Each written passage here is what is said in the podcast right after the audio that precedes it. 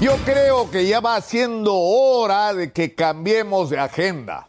Sinceramente, ya es hora de que dejemos de revolcarnos en el lodo al que nos arrastran nuestros políticos. Así en el Congreso de la República, chiquitito el Congreso de la República, eso era ayer. Arrugaron completamente. Pero el asunto de fondo, ¿cuál es? Necesitamos una reforma política. ¿Por qué razón? Porque necesitamos nuevos dirigentes porque necesitamos gente decente y calificada para conducir los destinos del país. Y eso no lo podemos hacer mientras tengamos un sistema de partidos que está cooptado por cúpulas, que está asociado a la corrupción, que no tiene ningún nivel de democracia, ni de participación, ni de control de su propia gente. Los partidos prácticamente han dejado de existir. La política en el Perú se hace en el Parlamento y no en la calle. Hay cientos de conflictos sociales y la principal característica es que en ninguno de ellos hay un solo partido. Porque se ha pervertido la actividad política en el Perú. Es una forma, es un camino para el enriquecimiento ilícito. Eso, en eso han convertido la política en el Perú. Y eso tiene que cambiar. Pero tiene que cambiar para qué? Para discutir la agenda nacional. Y el ministro de Justicia, Vicente Ceballos, ha tenido el coraje de poner las cosas sobre la mesa. ¿Por qué tenemos que aceptar que es lo correcto que nuestras frecuencias las tenga una compañía cuyos principales propietarios son chilenos? En el caso de la, de la aviación aerocomercial. ¿Por qué? ¿Por qué tenemos que aceptar que todo tiene que ser pri privatizado en el Perú? ¿Por qué? ¿Por qué en Chile, que es modelo de neoliberalismo, la principal empresa minera, la principal fuente de ingreso de los chilenos, se llama Codelco? Y Codelco, señores, es una empresa pública, es una empresa del Estado chileno, donde las utilidades no van a enriquecer a un pequeño grupo de personas o de familia, sino sirve para pagar las cuentas de los chilenos, para darle a los chilenos una educación de calidad, vías de comunicación de calidad, una vida de calidad, servicios de calidad.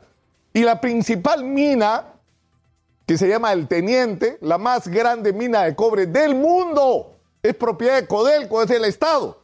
Entonces, si estuviéramos en Chile, la Bamba sería del Estado. Sí, señor, sería del Estado, porque ahora resulta que el Estado es el dueño de, del subsuelo, ¿no es cierto?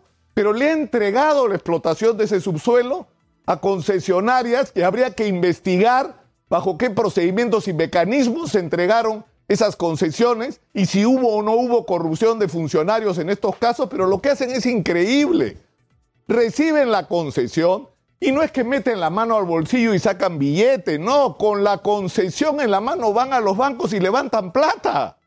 Es decir, con lo que nosotros le regalamos, porque se lo regalamos por los precios que pagan, van y levantan miles de miles de millones de dólares en el mundo financiero. ¿Por qué no lo podría hacer? Es una empresa del Estado bien manejada y con gente decente, calificada, técnica, sacada de los colegios profesionales. Yo creo que esta discusión hay que enfrentarla. Es decir, tenemos una contradicción entre el enorme déficit que hay en educación, en salud, en infraestructura, en seguridad. Es decir, estamos atrasados 40 años solo para tener los colegios como deberían estar. Necesitamos casi un presupuesto de la República. El último cálculo que mandó son 150 mil millones de soles necesitamos en este momento para poner los colegios como deberían estar. ¿De dónde vamos a sacar la plata? ¿De dónde vamos a sacar esa plata? Y la contradicción es que no tenemos plata para eso, nuestros hospitales se caen, nuestras carreteras dan vergüenza y somos ricos porque tenemos minerales, tenemos gas, tenemos petróleo y los hemos regalado. ¿Y quién los ha regalado? Estos políticos corruptos que a cambio de poner la manito y recibir un sencillo han entregado nuestros recursos de una manera absolutamente inaceptable. Entonces tengamos el coraje entrarle a esa discusión y sin miedo, porque acá nadie está diciendo que hay que regresar a Velasco. ¿ah? Nadie está diciendo que hay que regresar a Velasco. Pero tampoco nos vengan a vender la historia de que todo privado es la solución porque no lo ha sido. Ya pasaron 25 años y no lo ha sido.